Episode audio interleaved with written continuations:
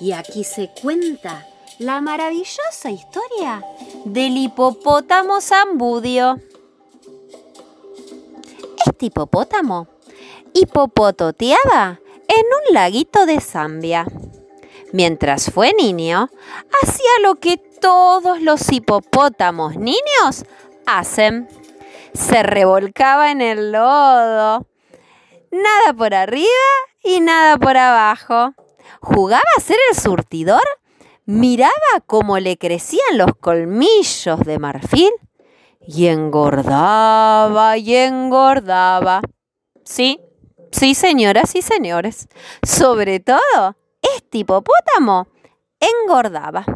Era un comilón insaciable.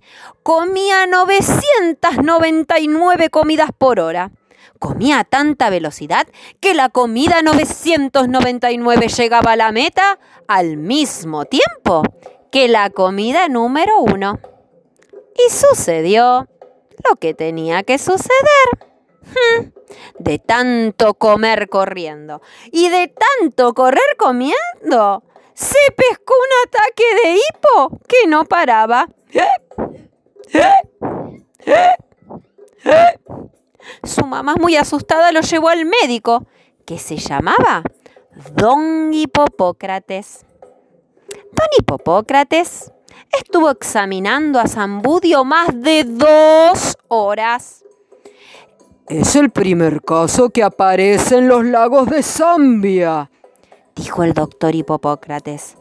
Este hipo imponente de la familia de las hipopamitis se ha dado alguna vez en Liberia pero hipopótamos de otra raza más pequeña que la nuestra.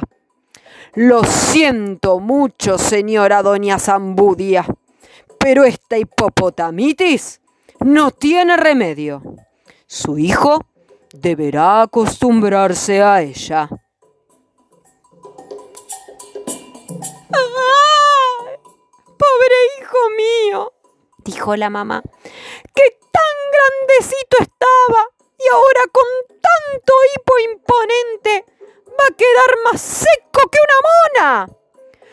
Menos monas, doña Zambudia, menos mona. Se quedará como un caballo percherón y no tiene ninguna gracia.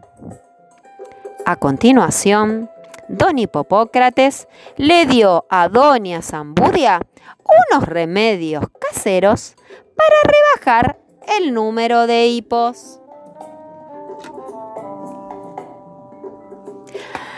El primer día de cada mes, dele cuatro sustos antes de almorzar.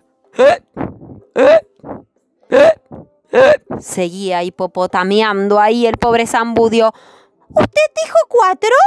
Sí, señora cuatro sustos antes de almorzar, cuatro sustos antes de cenar, cuatro sustos antes de desayunar y cuatro antes de merendar.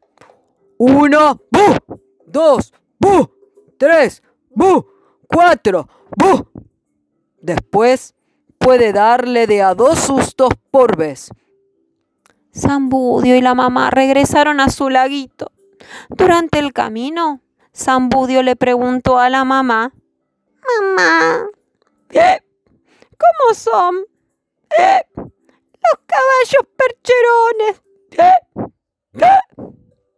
Entonces la mamá le dijo, son como caballos gordos, tienen pelos pero no tienen colmillos. Algún día vos vas a ser un percherón con muy buena estampa, hijito mío de mi corazón.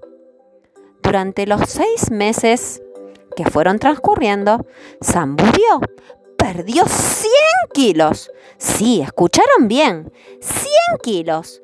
Y cuatro docenas de hipos y empezó a parecerse más a un caballo percherón que a un hipopótamo. Pero, pero, a partir del séptimo mes, Doña Zambudio advirtió dos novedades. Que su hijo daba brincos cada vez que hipaba y además le estaban apareciendo alas justo ahí arriba del lomo. Y así entonces decidió consultar de nuevo con el doctor Hipopócrates. ¿Brincos? ¿Alas?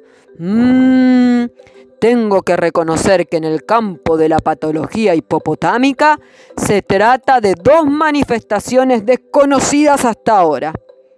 Me aventuro a diagnosticar que su hijo va para percherón volador.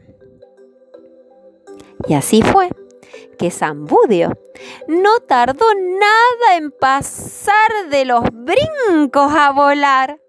Hacía los mandados a su mamá sobrevolando la selva. Y también avisaba a los guardias forestales cuando ocurrían incendios o cuando los cazadores furtivos querían sacarle colmillos a los animales o merodeaban por el lugar con esos aparatos en manos que tantos sustos le daban.